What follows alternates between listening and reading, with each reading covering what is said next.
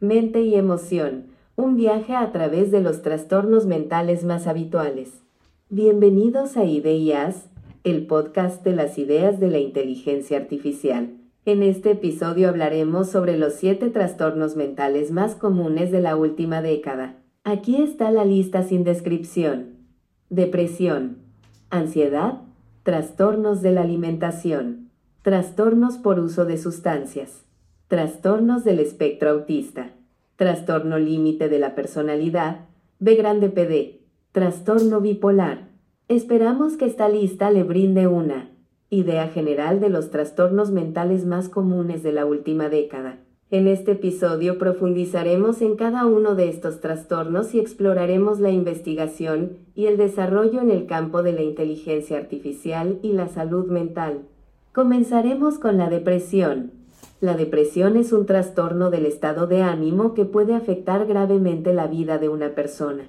Se caracteriza por una tristeza profunda y persistente, pérdida de interés o placer en las actividades que antes se disfrutaban, insomnio o sueño excesivo, fatiga, cambios en el apetito y puede incluir pensamientos negativos o incluso pensamientos suicidas. La depresión se puede identificar por una combinación de síntomas físicos, emocionales y conductuales que han persistido durante al menos dos semanas. Algunos de los síntomas más comunes incluyen tristeza profunda y persistente, pérdida de interés o placer en actividades que antes se disfrutaban, cambios en el apetito y el peso, insomnio o sueño excesivo, fatiga y falta de energía, dificultad para concentrarse o tomar decisiones, sentimientos de culpa, inutilidad o desesperanza, pensamientos negativos o incluso pensamientos suicidas. El tratamiento para la depresión varía dependiendo de la gravedad y la causa subyacente del trastorno, pero algunos de los tratamientos más comunes incluyen Terapia psicológica. La terapia psicológica, como la terapia cognitivo-conductual, TCC puede ayudar a las personas a comprender y manejar sus pensamientos y emociones negativas. Medicación. Antidepresiva. Los antidepresivos pueden ser eficaces para tratar la depresión al regular los niveles de ciertos químicos en el cerebro que están relacionados con el estado de ánimo y la conducta. Terapia electroconvulsiva, TEC la TEC es un tratamiento efectivo para la depresión grave y resistente al tratamiento, que implica la aplicación de corriente eléctrica controlada a través del cerebro para causar una convulsión. Terapia de luz. La terapia de luz consiste en exponer a una persona a una fuente de luz brillante, que puede ayudar a mejorar el estado de ánimo y a tratar los síntomas de la depresión en algunas personas.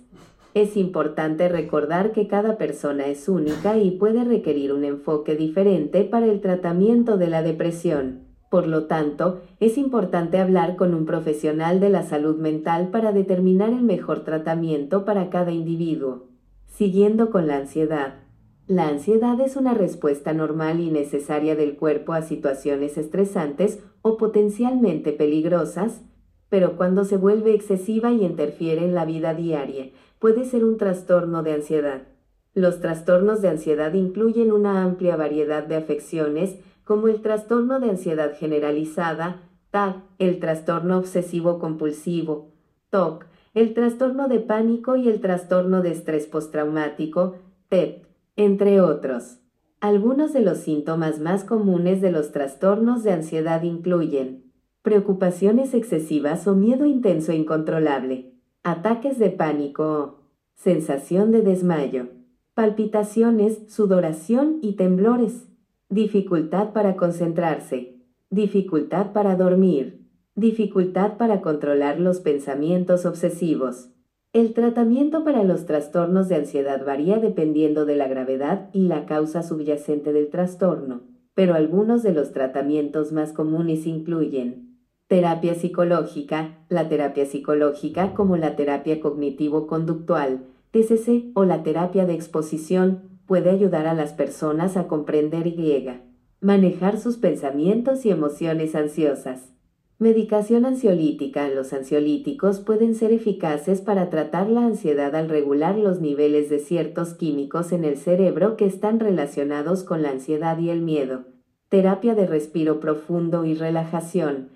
Las técnicas de respiro profundo y relajación, como la meditación y el yoga, pueden ayudar a reducir la ansiedad y el estrés. Terapia de apoyo. La terapia de apoyo, como la terapia de grupo, puede proporcionar un espacio seguro y comprensivo para hablar de los sentimientos ansiosos y aprender nuevas estrategias para manejarlos. Es importante recordar que cada persona es única y puede requerir un enfoque diferente para el tratamiento de la ansiedad. Por lo tanto, es importante hablar con un profesional de la salud mental para determinar el mejor tratamiento para cada individuo. Siguiendo con los trastornos alimenticios. Los trastornos de la alimentación son un grupo de trastornos que afectan la forma en que una persona come y se siente acerca de su cuerpo y la comida. Algunos de los trastornos de la alimentación más comunes incluyen anorexia nerviosa, bulimia nerviosa y trastorno por atracón alimentario. La anorexia nerviosa se caracteriza por un miedo intenso a aumentar de peso, una imagen corporal negativa y una restricción extrema en la ingesta de alimentos. La bulimia nerviosa se caracteriza por episodios repetidos de comer grandes cantidades de alimentos en un corto periodo de tiempo, seguidos de comportamientos purgativos, como el vómito o el uso de laxantes para evitar aumentar de peso. El trastorno por atracón alimentario se caracteriza por episodios repetidos de comer grandes cantidades de alimentos en un corto periodo de tiempo, sin comportamientos purgativos. Los síntomas de los trastornos de la alimentación pueden incluir cambios dramáticos en el peso, Hábitos alimenticios extremos, como comer en secreto o evitar ciertos grupos de alimentos.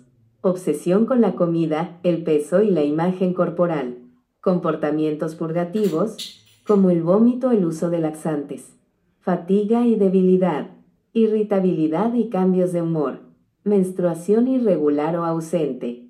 El tratamiento para los trastornos de la alimentación depende de la gravedad y el tipo de trastorno pero algunos de los tratamientos más comunes incluyen terapia psicológica, la terapia psicológica como la terapia cognitivo-conductual, TCC o la terapia interpersonal, puede ayudar a las personas a comprender y cambiar sus pensamientos y comportamientos relacionados con la comida y el peso, nutrición y educación dietética, es importante trabajar con un dietista registrado para abordar problemas nutricionales y para ayudar a las personas a establecer hábitos alimenticios saludables y equilibrados.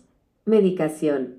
En algunos casos puede ser necesario recetar medicamentos para tratar los síntomas de ansiedad, depresión o trastornos alimentarios.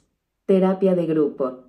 La terapia de grupo puede proporcionar un espacio seguro y comprensivo para hablar de los desafíos y las preocupaciones relacionadas con los trastornos de la alimentación. Además, puede ser útil para las personas escuchar historias de otras personas que han pasado por experiencias similares y para recibir apoyo y motivación de un grupo. Terapia ocupacional. La terapia ocupacional puede enfocarse en ayudar a las personas a establecer hábitos alimenticios saludables y a desarrollar habilidades para la vida diaria. Es importante señalar que el tratamiento temprano es esencial para los trastornos de la alimentación y que un enfoque integral que incluya tanto terapia psicológica como nutrición y apoyo médico puede ser el más efectivo. Si crees que tú o alguien que conoces puede estar experimentando un trastorno de la alimentación, habla con un profesional de la salud mental para obtener una evaluación y tratamiento adecuados. Siguiendo con los trastornos por uso de sustancias, los trastornos por uso de sustancias son problemas relacionados con el abuso de sustancias como drogas, alcohol y medicamentos. Estos trastornos pueden tener un impacto negativo en la vida de una persona en áreas como la salud física, las relaciones, el trabajo y la educación. A continuación se describen algunas formas de identificar y tratar los trastornos por uso de sustancias. Identificación. Consumo excesivo o prolongado de sustancias. Problemas para controlar o dejar de consumir sustancias cambios en el comportamiento y las relaciones debido al uso de sustancias. Continuar consumiendo sustancias a pesar de las consecuencias negativas en la vida de una persona. Tratamiento. Detoxificación. Este proceso ayuda a una persona a desintoxicarse de una sustancia y a controlar los síntomas de abstinencia. Terapia conductual. La terapia conductual se enfoca en cambiar los pensamientos y comportamientos relacionados con el uso de sustancias. Terapia de grupo. La terapia de grupo puede proporcionar un entorno de apoyo y motivación para dejar de consumir sustancias. Terapia farmacológica. Algunos medicamentos pueden ayudar a controlar los síntomas de abstinencia y a prevenir la recaída. Tratamiento integral. El tratamiento integral incluye una combinación de terapia, apoyo de grupo y tratamiento médico. Es importante buscar ayuda si se sospecha de un trastorno por uso de sustancias, ya que estos trastornos pueden empeorar con el tiempo y tener graves consecuencias para la salud y el bienestar de una persona. Un profesional de la salud mental puede evaluar la situación y recomendar el tratamiento adecuado. Siguiendo con los trastornos del espectro autista, los trastornos del espectro autista T son un grupo de trastornos neurológicos que afectan el desarrollo y las habilidades sociales, comunicativas y conductuales de una persona. El T se desarrolla temprano en la vida y puede persistir a lo largo de la vida. A continuación se describen algunas formas de identificar y tratar los trastornos del espectro autista. Identificación dificultad para comunicarse e interactuar socialmente, comportamiento repetitivo o ritualista, intereses y actividades restringidos y repetitivos, dificultad para comprender las normas sociales y las emociones de los demás. Tratamiento. Terapia conductual. La terapia conductual puede ayudar a mejorar las habilidades sociales y comunicativas de una persona con TI. Terapia ocupacional la terapia ocupacional puede mejorar las habilidades motoras y sensoriales de una persona con TI. Terapia de lenguaje y comunicación. La terapia de lenguaje y comunicación puede mejorar la capacidad de una persona con TI para comunicarse y comprender el lenguaje. Educación temprana. La educación temprana puede ayudar a una persona con TI a desarrollar habilidades sociales y comunicativas importantes. Terapia familiar. La terapia familiar puede ayudar a las familias a manejar los desafíos relacionados con el TI y a fomentar un entorno de apoyo. Es importante buscar ayuda temprana si se sospecha de un trastorno del espectro autista, ya que el tratamiento temprano puede tener un impacto significativo en el desarrollo y las habilidades de una persona con TI. Un profesional de la salud mental o un especialista en TI puede evaluar la situación y recomendar el tratamiento adecuado. Siguiendo con el trastorno límite de la personalidad, B grande PD. El trastorno límite de la personalidad, B grande PD, es un trastorno mental que se caracteriza por patrones de relaciones interpersonales inestables y difíciles, así como por una percepción negativa de uno mismo y una elevada sensibilidad a las situaciones estresantes. A continuación se describen algunas formas de identificar y tratar el B grande PD. Identificación. Relaciones interpersonales inestables e intensas. Percepción negativa de uno mismo. Impulso hacia comportamientos autodestructivos o autolesivos. Irritabilidad o cambios repentinos de humor. Ideación suicida o intentos de suicidio. Tratamiento.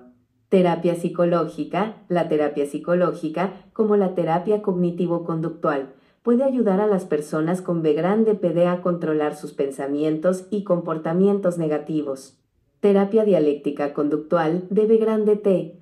La DB grande T es una forma especializada de terapia que se utiliza específicamente para tratar el B grande PD. La DB grande T enseña habilidades para manejar emociones intensas y mejorar las relaciones interpersonales. Terapia de grupo. La terapia de grupo puede ayudar a las personas con B grande PD a sentir un sentido de apoyo y a conectarse con otros que comprenden sus desafíos. Medicación. A veces, los profesionales de la salud mental recetan medicación para tratar los síntomas del B grande PD como la ansiedad o la depresión. El tratamiento del B grande PD puede ser un proceso largo y retador, pero la mayoría de las personas pueden lograr una mejora significativa con el tiempo y el tratamiento adecuado. Es importante buscar ayuda de un profesional de la salud mental si se sospecha de un trastorno límite de la personalidad. Siguiendo con el trastorno bipolar. El trastorno bipolar es un trastorno mental caracterizado por cambios extremos en el estado de ánimo, desde episodios maníacos o hipomaníacos hasta episodios depresivos. La persona puede alternar entre estos dos estados de ánimo de manera impredecible. A continuación se describen algunas formas de identificar y tratar el trastorno bipolar. Identificación. Cambios extremos en el estado de ánimo, desde euforia o excitación hasta tristeza o desesperación. Periodos de mayor energía y actividad, como no dormir durante varios días. Irritabilidad, impulso y comportamiento errático. Dificultad para concentrarse. Pensamientos suicidas. Tratamiento. Medicación. Los antidepresivos y los estabilizadores del estado de ánimo son los tipos de medicamentos más comúnmente utilizados para tratar el trastorno bipolar. Terapia psicológica. La terapia psicológica, como la terapia cognitivo-conductual o la terapia interpersonal, puede ayudar a las personas con trastorno bipolar a mejorar sus relaciones y a manejar los pensamientos y comportamientos negativos. Terapia de grupo. La terapia de grupo puede ser un lugar seguro y comprensivo para las personas con trastorno bipolar, para compartir sus experiencias y aprender unos de otros. Cambios en el estilo de vida, un estilo de vida saludable, incluyendo una alimentación equilibrada, suficiente sueño y actividad física regular, puede ayudar a controlar los síntomas del trastorno bipolar.